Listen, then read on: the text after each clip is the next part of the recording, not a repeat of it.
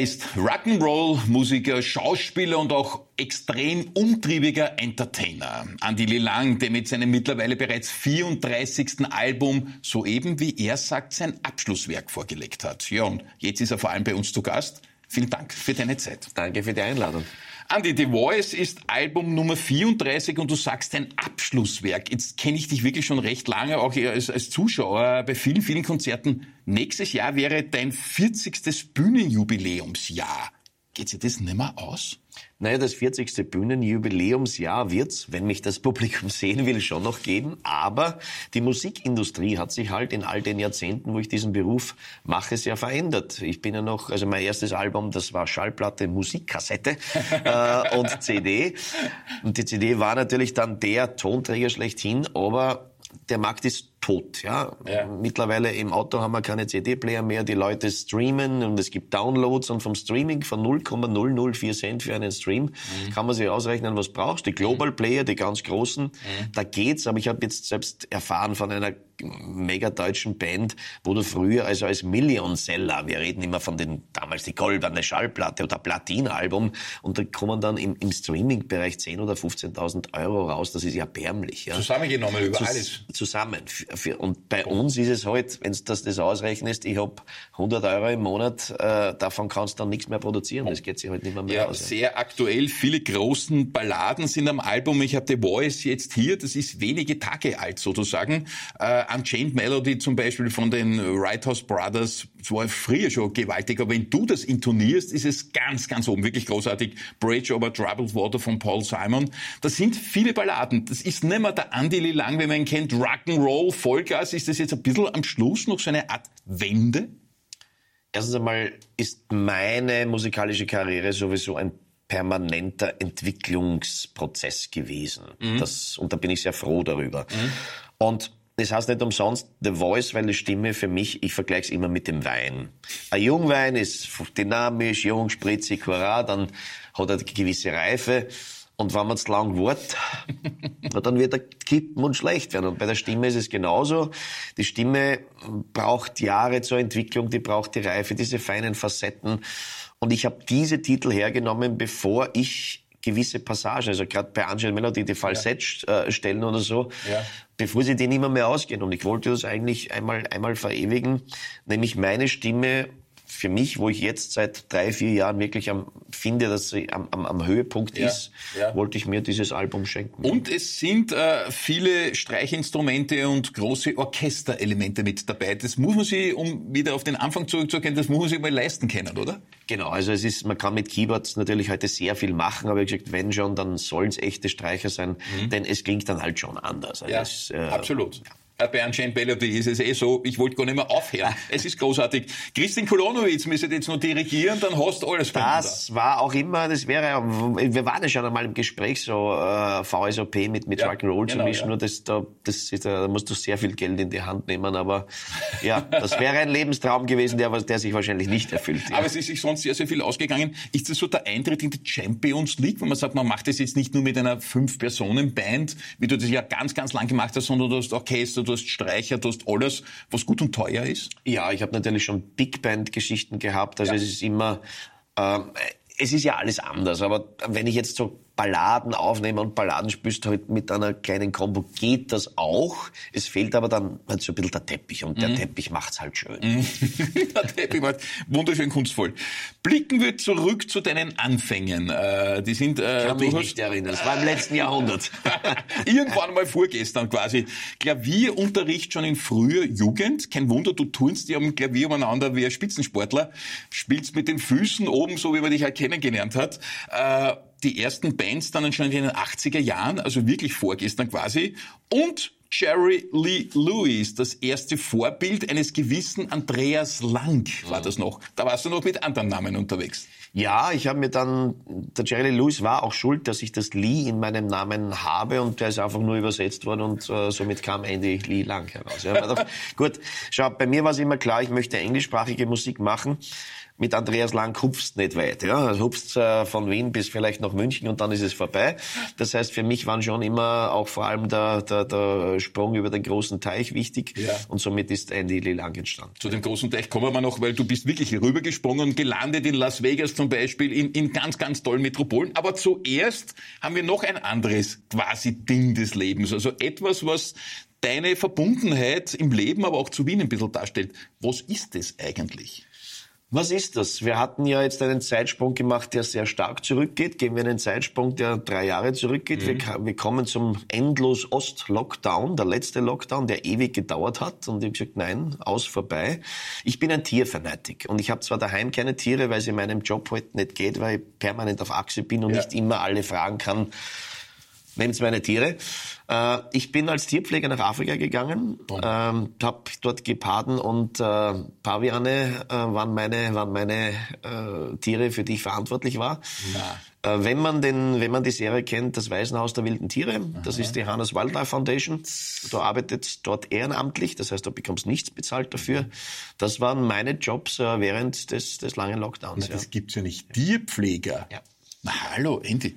Ich meine, gut, damals hat man es nicht so mitbekommen, weil da waren wir alle daheim und nichts hat ja, stattgefunden ja. und du warst plötzlich ja. im anderen Leben unterwegs. Ja, und es war schön, weil du, du musstest sowieso geimpft sein, wenn du mal raus musstest oder wolltest.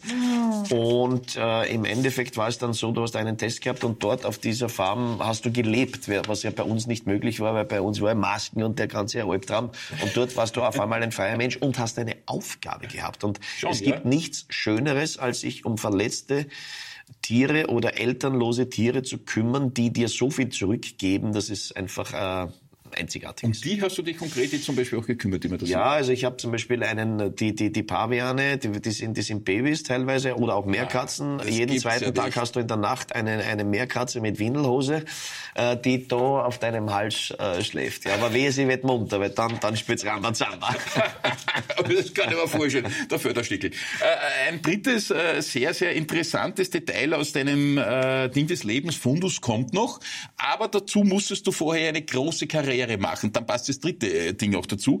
Und da muss man sagen, du hast schon wirklich sehr früh mit den ganz, ganz Großen des Rock'n'Roll gespielt. Chuck Berry zum Beispiel, einer meiner ersten Single, hat mein Papa schon gehabt. Der Fats Domino, Jerry Lewis natürlich sowieso.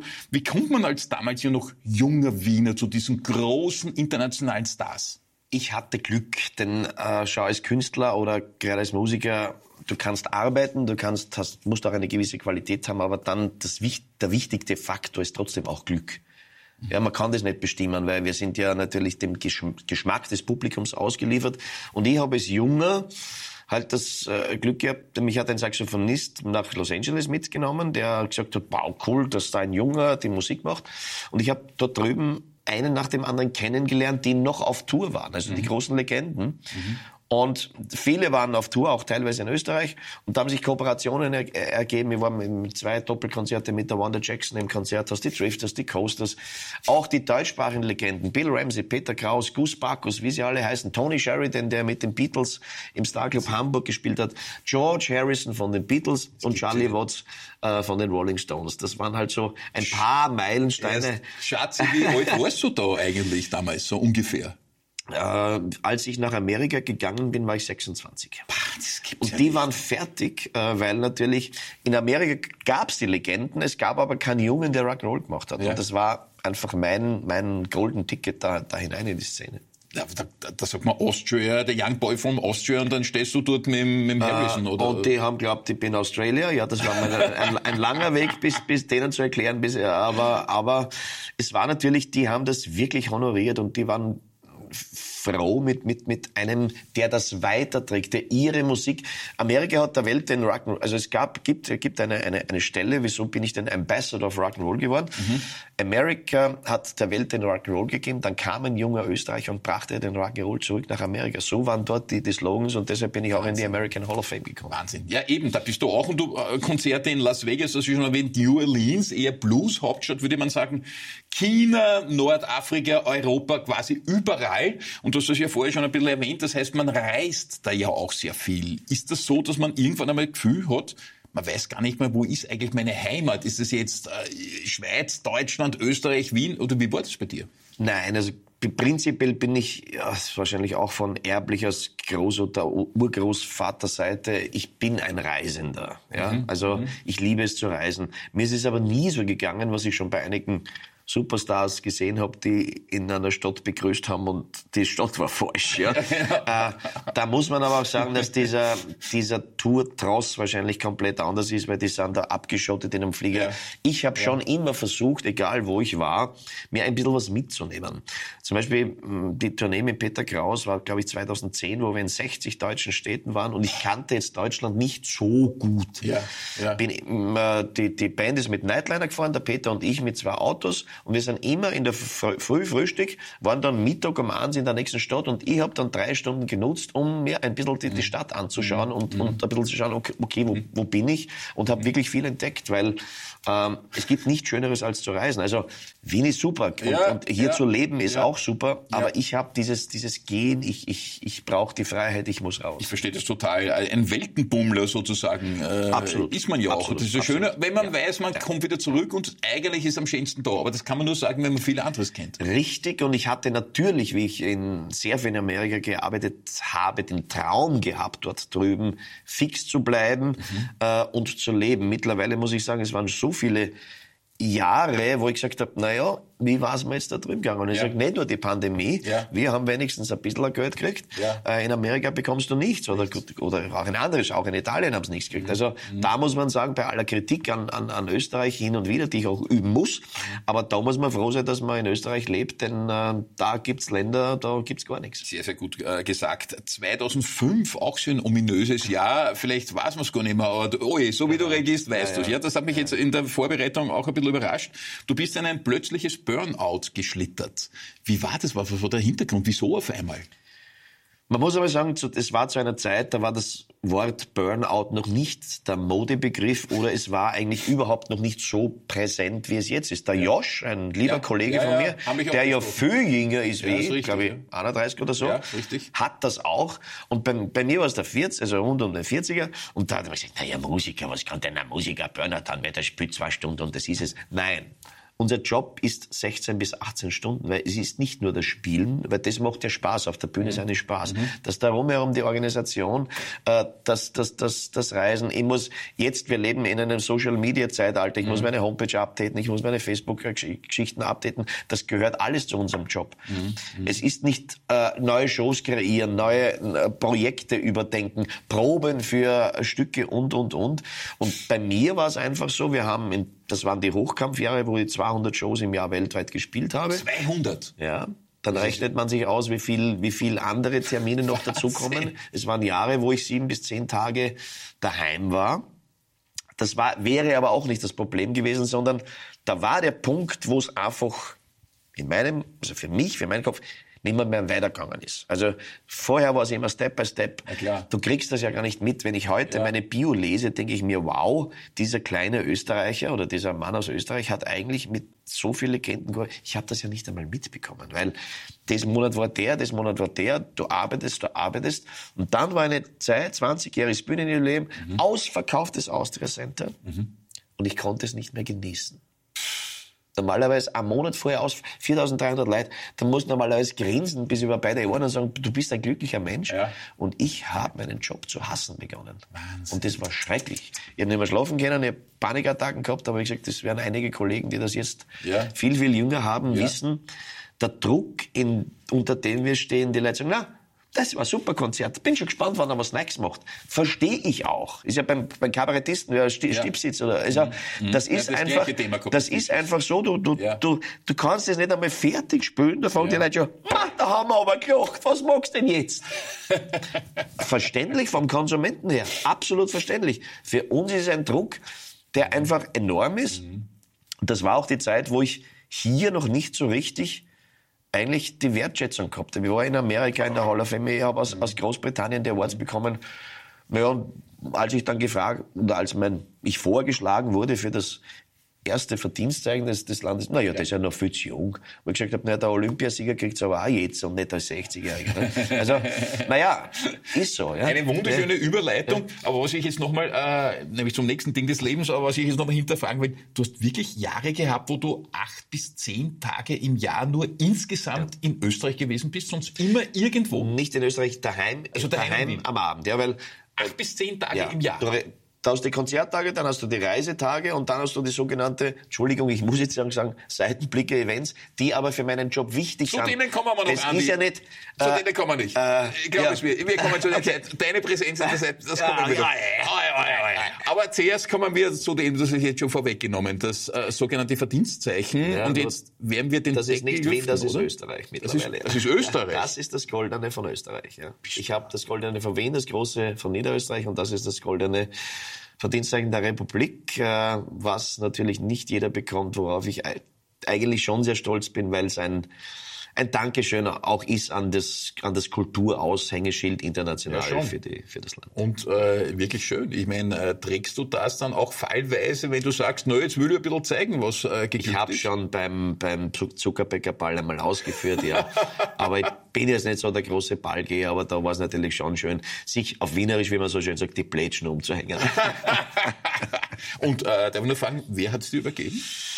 Das für Österreich, ja, das sind die Leute, die nicht mehr in der Regierung sind, ist es immer. Aha, okay. Äh, das ist schon ein bisschen her jetzt. Sozusagen. Es ist, mhm. äh, mhm. wann habe ich es das ist auch schon bald zehn, neun Jahre ist es okay, her. Gut. Da. Äh, Staatssekretär für Kultur, ja. O Ostermeier. Der Ostermeier. Ostermeier. Ja, ganz, ganz, ganz oh. reizend. Ostermeier zu übergeben. Ja, smarter Typ. Ja. Ja, war auch schon ja. hier. Äh, ich muss sagen, äh, viele sind im Stadtgespräch, auch Künstler, wo, du hast den Josh erwähnt vorher, ja wo das Thema mit Burnout, um das nochmal abzuschließen, genauso geschildert wurde, wie ja. du es sagst. Ja, ja, es ist eigentlich positiv, es gelingt eh alles, ja, aber es ist zu viel. ein Senkrecht, ich mag den, mag den wirklich sehr. Also ein total lieber, lieber Kollege. Absolut, ja. Wir haben schon einige Veranstaltungen miteinander, große, große Events gehabt.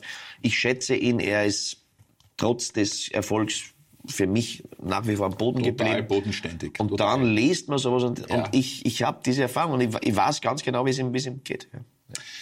Jetzt bist du, und auch das hast du angedeutet, dann nimmt alle Fragen vorweg. Du bist einer der üblichen Verdächtigen, wenn man in die Wiener Promiszene blickt. Ach, ich bin äh, gar kein Promi. Äh, du bist einer von den Verdächtigen, die immer dabei sind. Äh, liebst du dieses High Society Leben bis zu einem gewissen Grad auch ein bisschen? Ich weiß nicht, Mr. Ferrari ist dann einmal dabei, die Mausi Lunge ist mit der, ja, da lachst nur. Alle würden jetzt lachen über die anderen, ja. Äh, aber ihr seid, ich sage mal so 10, 15, ihr seid Apathie.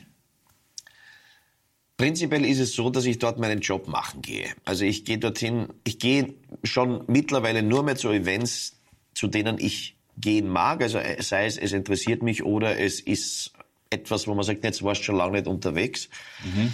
weil es ist Teil meines Business. Mhm. Klar, ja. Äh, als ich mein Burnout hatte, kommen wir wieder zurück, ja. hatte ich ja war ich zweieinhalb Jahre weg von der Bühne. Ja. Bin aber schon hin und wieder zu diesen sogenannten Events gegangen und meine sind Leute zu meinem Vater gegangen und sagen, na, der Boy ist aber jetzt super im Geschäft, den sehe ich jeden Tag im Fernsehen. Habe aber keinen einzigen Tag gearbeitet. Aha, weil du halt in der Szene warst, ne? Bei mir ist es so, wenn ich Theater spiele, mhm. ist eine Produktion, die dauert zwei Monate, ich kann nirgends hingehen. Das heißt, ich bin zwei Monate weg von, den, von diesen Medien. Mhm. Das heißt, ich muss hin und wieder diese Off-Zeiten nutzen, um zu diesen Events zu gehen, damit der Kunde, der vielleicht Tickets kaufen will, sagt, ah ja, der lebt ja eher noch. äh, es klingt blöd und natürlich ist es, ist es eine, eine Szene, eine, eine Klick, aber ihm macht es nicht aus Spaß oder ging nicht wegen einem Buffet hin, weil meistens sind die Buffets nicht so gut, wie es ausschaut. glaube ich schon. Buffets sind definitiv sondern, nicht. sondern einfach wirklich, es ist Job und wenn du mhm. halt dann irgendwann aus einer Fernsehsendung oder aus einer Tageszeitung lachst, dann ist es, eine, ist es ein, ein Werbefaktor auch für, für, für gewisse Dinge. Zahlt auf deinen Namen ein. Ja. Aber man muss echt sagen, ich kenne dich ja wirklich schon sehr lange auf der Bühne, bist du natürlich eine, ein, ein Entertainer, eine Rampensau, würde ich sagen. Du stehst davon, du liebst es, du kannst es, aber allein nicht, wie du jetzt redest. Jede dritte, jeder dritte Satz ist irgendwie ein Wuchtel. Äh, ja. Da kommt nichts ruhig. Ja, äh, ist, äh, ja aber schau, schau, wie ich jetzt gehe. Ja, es ist so. Hast du auch Momente, wo du ganz alleine zu Hause sitzt und wünscht dir sowas wie Ruhe, Einsamkeit, dass es jetzt ein bisschen anders ist? Gibt sowas? dann bin ich sowieso an einem einsamen Ort der Welt. Also wir, waren, wir waren ja beim Thema Reisen. Ja, genau. Und meine Reisen sind jetzt nicht so, wie, der, wie man glaubt, der fährt halt auf Urlaub und legt sich am Strand. Weil wenn ich am Strand liegen würde, ja. würde mir sofort mein Job wieder einfallen. Das heißt, ich nehme mir, liebe Klimakleber, es tut mir sehr leid, äh, einen Jeep und fahrt quer durch Länder äh, Mutterseen allein. Ich war im Oman, quer durchs Land. Oh. Ich war äh, voriges Jahr in Chile bis, ans, bis an den südlichsten äh, Punkt äh, von Na. Südamerika. Ich fliege jetzt. Chile der Länge nach? Nein, nicht, nicht komplett. Nicht komplett, ich bin, ich bin, diese, jetzt noch. bin die berühmte Carretera Austral, das ist eine der gefürchtesten Offroad-Strecken, ja. äh, gefahren. Ich fahre jetzt ja nach Kolumbien, nehme auch dort einen Jeep und fahre quer durchs Land. Das sind dann meine, meine Ankerpunkte, wo ich dann in einer Wüste sitze oder irgendwo und sage so, und, und jetzt äh, bin ich für mich selbst alleine. Das Aha. ist, ich brauche bei Reisen die sogenannte große Freiheit. Boom. Aber super. Also Oman, also ich bin ja auch ein totaler Reisender. Ich weiß es, darum habe ich, hab ich das jetzt also Bitte, noch fallen lassen. Ja, einfach von Ländern, wo ich immer schon hin wollte. Also waren Chile. Ich, ich sehe, ich habe meine Genial. weißen Nadeln, wo ich hin will. Und die stecken vor allem in, in, in ja. Südamerika sehr, sehr viele. Ja. ja. Das war eben, ist eben auch ein Kontinent, den ich zu wenig bereist Richtig. habe. Der war in den letzten Jahren bei mir auch, auch interessant gewesen. Uruguay, die hatten keinen einzigen Lockdown. Ne? Da, da, da, da fangst du schon dann zum Nachdenken an. Nicht? okay, gut, Lockdown ist ein schwieriges Thema. Ja, äh, ein sehr witziges Thema, äh, eben auch äh, Musical-Business. Du bist da unterwegs, Elvis Forever, Bebop Lulatsch zum Beispiel, äh, Go West, äh, große Geschichte. Vieles auch im 17. Bezirk, zum Beispiel die Wonder Boys vom Herrn Neuss der 17. Herr Neuss. Äh, ist das so ein bisschen das Wohnzimmer von dir? Wenn du schon nicht zu Hause sein kannst, dann sitzt du halt gemütlich im Metropol? Ich habe also abgesehen davon, dass ich nicht gemütlich im Metropol sitze, sondern arbeite. Auf der Bühne, äh, auf der Bühne.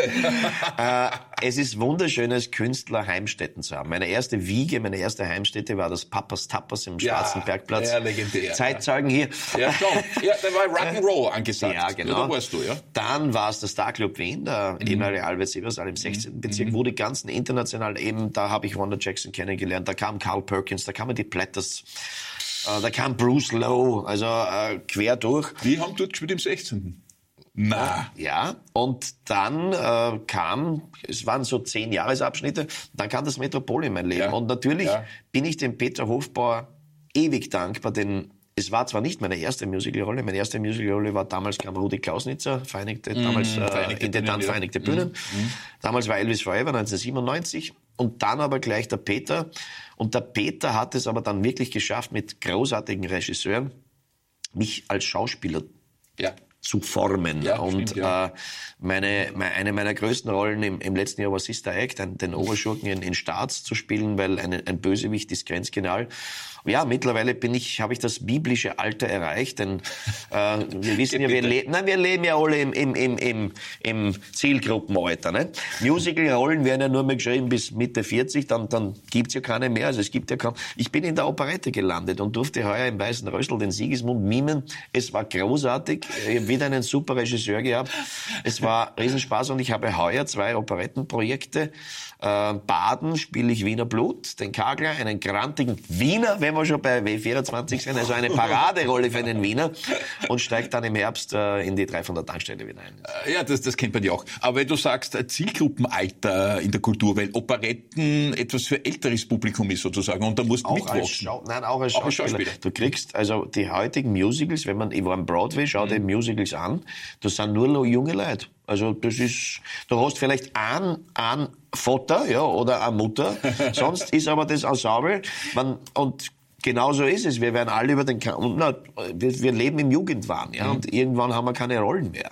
Ja, uns ist wurscht. Ich bin jetzt auch schon 57, bald ist der Sechser davor und da denkst du, na ja, okay, sollen die anderen machen, die können es eh. Die Generation Z sollen das, da bitte. Das Problem ist nur, dass sie unser Pensionsalter immer raufsetzen müssen, dass wir, dass wir noch ein bisschen müssen. Die Z sollen ruhig hakeln, nichts Work-Life-Balance, aber auch Aber die Zettler sind ja nur so wenig. Wir, äh, nein, nein, das sind nicht so wenig. So, na ja, ja wir, äh, weiß nicht. Äh, ja, wir sind angeblich die Babyboomer. Wir ne? sind die Babyboomer, ja. ja. Und wir sind ja. viel. Und die füllen gegen jetzt in Pension. Das sind ganz viel dann.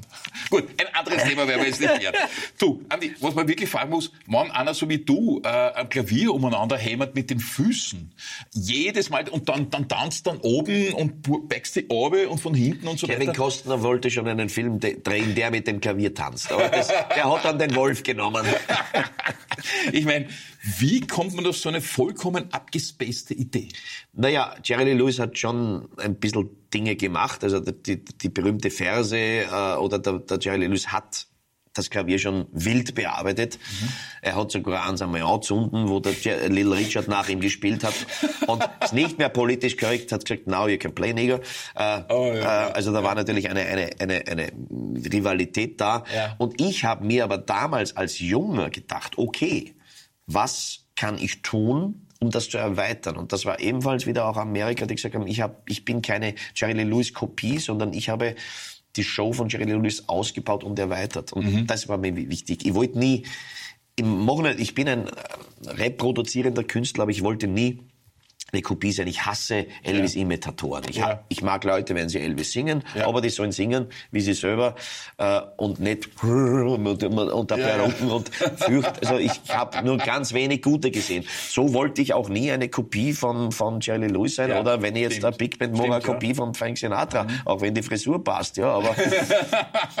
du bist der Wahnsinn. Jeder Satz ist ein Wuchtel. Also du bist ein Original, das stimmt doch. Du magst wirklich niemand nach. Du bist, wie du bist. Du bist, wie du jetzt sitzt, bist da auf der der Bühne.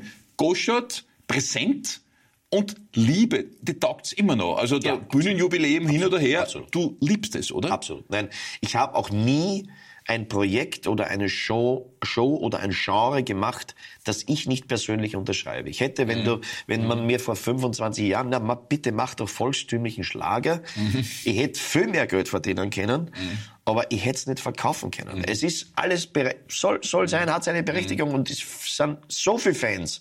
Nur ich könnte es nicht verkaufen.